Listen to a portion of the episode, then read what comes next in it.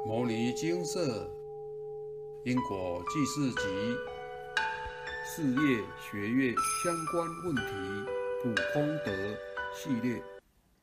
我与教授的恩怨，以下为一位师姐分享。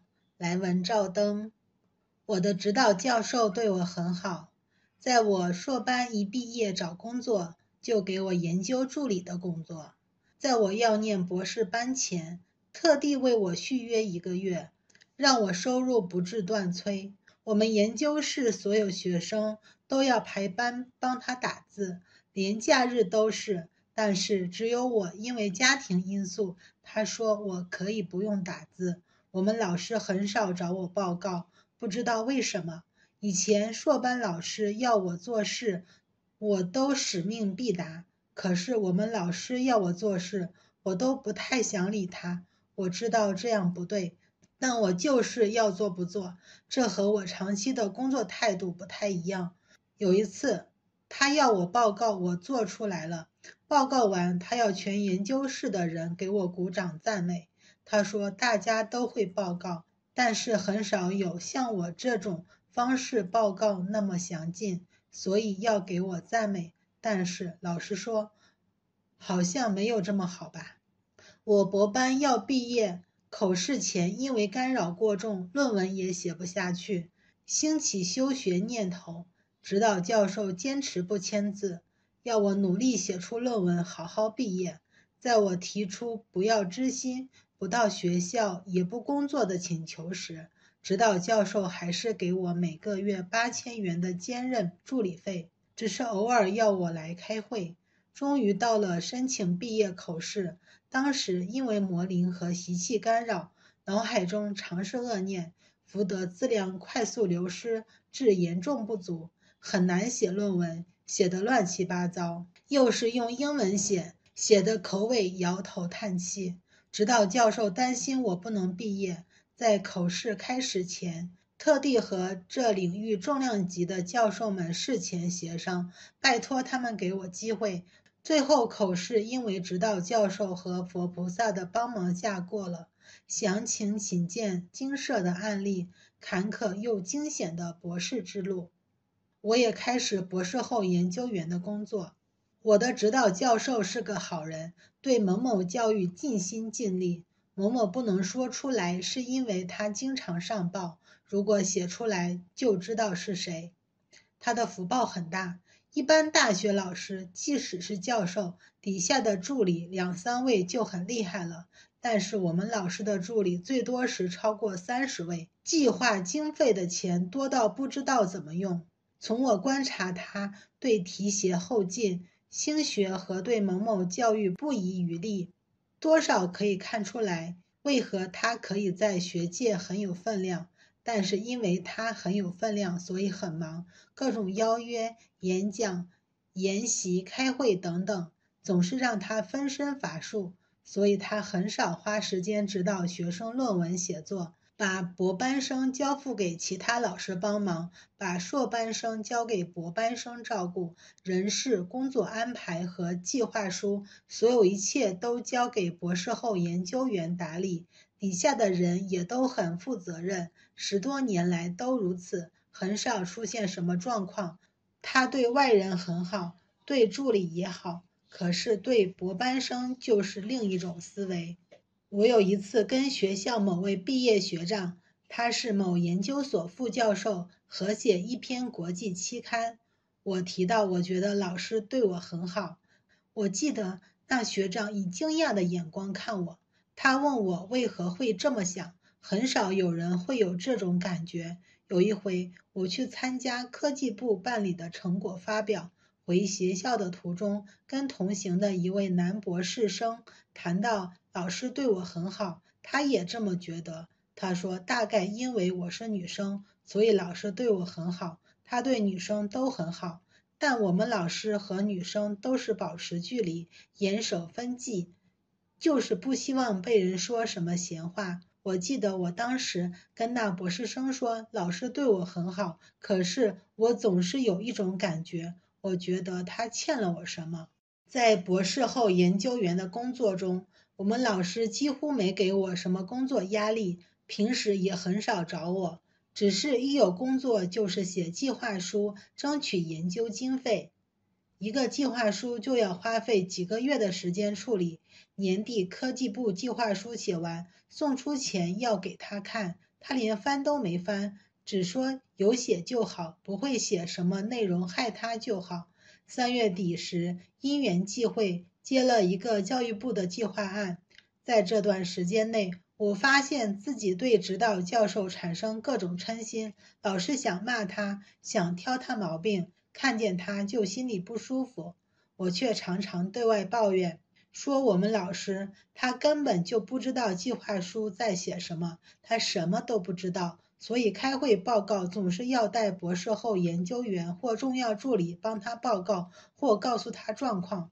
我嫌弃他对计划书的事都不知道，也不关心，要问他意见或向他报告，常被敷衍带过。他要我自己去磨。也公开在会议上说计划书可有可无，我因此生嗔念，心想这明明就是研究室的计划，过了我一毛钱都拿不到。可我尽心尽力想把计划书写好，但他的态度却只是随便了事。我着相已被境界所转了，因此魔性一直高涨，魔灵一直攻击我，也干扰指导教授几次，突然间对我发脾气。我一直想离开现在工作的地方，因为我觉得自己在这地方待了十年却没有进步，而且我觉得没有进步全是指导教授造成的，因为他老是要求我们开没有必要开的固定会议，常为了一页简报的几个字，要我们在不同时间开多次会议。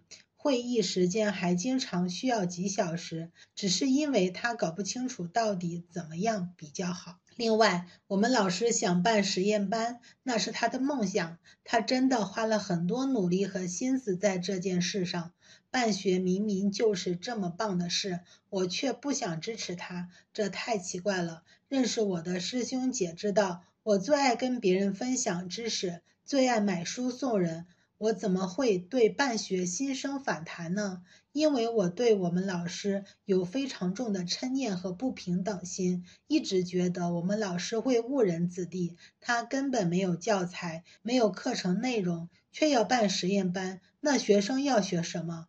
他也不懂学校要有教务处、学务处、总务处、辅导室等，不知道这些处室都在做什么。可是他却要教别人该怎么做，我的功高我慢习气发作了。我瞧不起他，也同情这些报名的学生。我一直觉得，就是因为习气造成我对老师的不满，也是因为魔灵让我只能看到老师的坏，所以一直批评他。当我心性转了，努力念《金刚经》消魔灵，也要求自己要延长静坐时间到四十分钟。我开始说服自己，虽然我们老师不懂，他很努力要搞懂，也积极举办各种家长研习和学生教学活动，希望实验班能顺利上路。中间一度因为场地更换、招生不足，但他为了这个梦想，想要自掏腰包，就是为了成就这个实验班。这些想法举动真的令人感动，我也感动了，心想。像这样的人有什么好挑剔的？所以，这个因习气和魔灵干扰所造成的抱怨故事应该就此结束。但是，并没有。我在工作时看见指导教授在上课时间走进来，跟助理谈事情，谈很久，心中又萌起看误人子弟，放学生自己在那里讨论，不重视别人学习和时间等的想法。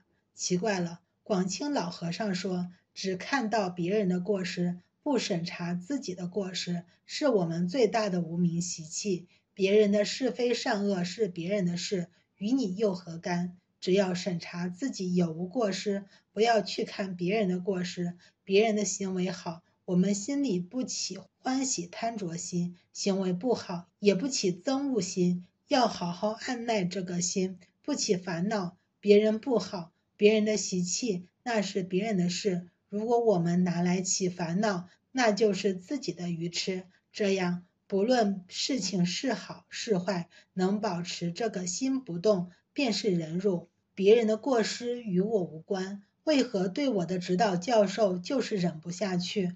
我为何如此愚痴？我怎么就不能放过他，放过自己呢？我想，一定是我人相的习气太重了，才会这样看待我的老师。可是我对别人怎么不会这样呢？原本我真的很不想请示佛菩萨，我和指导教授之间的关系，一方面是担心心有挂碍，毕竟以后还要见面；另一方面是觉得，就算知道。如果是他欠我，他也不会念经还我。我不如直接好好修行，放下一切怨念才是。可是那些怨念一直跑出来扰乱我的心，我该怎么办才好？搞不好这一切只是我的妄念啊！会不会是有外灵干扰，还是魔灵没消，就会一直乱想？总之，各种可能的原因我都试想过。最后，因为我真的不想再怨恨我的指导教授，不想再为他兴起波澜，我请示了问题和开示如下：问题在某某大学某某研究所的指导教授某某某对我很好，但是我对他总是不自觉出现莫名的不满和生气，请示是否有干扰，两人是否有相欠？佛菩萨开示。有干扰，前二是因感情因素，某某某拿刀伤害我。答案终于水落石出。看到这个开示的当下，我哭了。哭的原因是我虽然修行，却还是抵不过业力的干扰，没有将怨恨的嗔心放下。其实我真的不想恨指导教授，我也相信我所承受的这一切，其实跟自己累世造就的业力有关。不需要去抱怨什么，但是我的灵无法接受。既然知道原因，我要好好了结。希望可以多念一点净空法师和广清老和尚的开示，早日看破放下，早日离开这里。缘虽曾起，但愿缘灭。我对自己的灵说：放下吧，恨人只是让自己痛苦而已，他已经尽力在弥补了。放下吧，这就是人生。分享结束。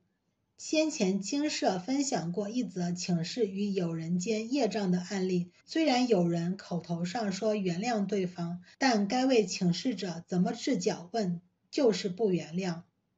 这代表什么？代表人跟灵想的始终不一样。人说原谅与放下了，灵不一定能接受。该案例中也提到蔡师兄说的话：他这辈子肯原谅你。但此劫没解，下辈子再遇到不一定能原谅你。其实这是很现实的话，也非常符合事实。人心变化万千，您这秒想的跟下一秒或许就不一样了。既然会如此，又怎么能确保下辈子想的跟这辈子一样呢？面对这种因果结，最好的就是解开它，如此往后就没有恩怨瓜葛。这算是最圆满的结果。不过，像上述师姐的案例，这是对方欠自己，这种又怎么办？毕竟对方如果没有要用因果债功德还来早点还，就是透过生活中来慢慢还，这也是无可奈何呀。其实这时就得换个心态，就只能随缘了，不然还能如何呢？不过这对修行人有注意，因为眼前的这个关卡。就是难以跨越的门槛。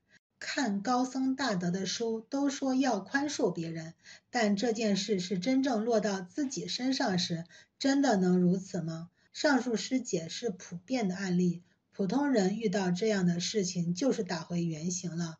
不过也请您不要灰心，累劫累世业障的洗礼，让我们早迷失心性了，所以才会继续轮回，不是吗？这种事情本来就是大关卡，怎么可能两三下就能过关呢？是吧？这时候除了多多诵经消业障，把外力消除外，还请要多看高僧大德的书来帮助学习转念与放下。这本来就是一门一辈子都要修习的课程，而且随时都有测验，不好好磨练自己的心，很难考过呀。我们常说要出考题，根本不用菩萨，因为日常生活中到处都是考场，到处都有考验。生活中的考验得过得去，才是把佛法落实到生活中。缘深多聚聚，缘浅随他去。人生中可能遇到各式的状况，有业障好，没业障也好；有关系好，没关系也好。这些我们都必须经历，也必须过关。透过这样的历练，才能成就我们。蔡师兄说：“吃得苦中苦，方为人上人。吃不了苦，成不了事。”摩尼经寺经由南海普陀山观世音菩萨大士亲自指点，是一门实际的修行法门，借由实际解决众生累劫累世因果业障问题，治因果病，而将佛法落实到家庭生活中，普度慈航。我们不接受供养，不收钱，不推销，不强迫修行，只求能结善缘，解决您的问题。我们专解因果事件、因果问题，治因果病。无论感情、婚姻、家庭、事业、家族、身体、户籍、学业等问题。均能请示。有医生看到没医生，有神问到没神者，不妨一试。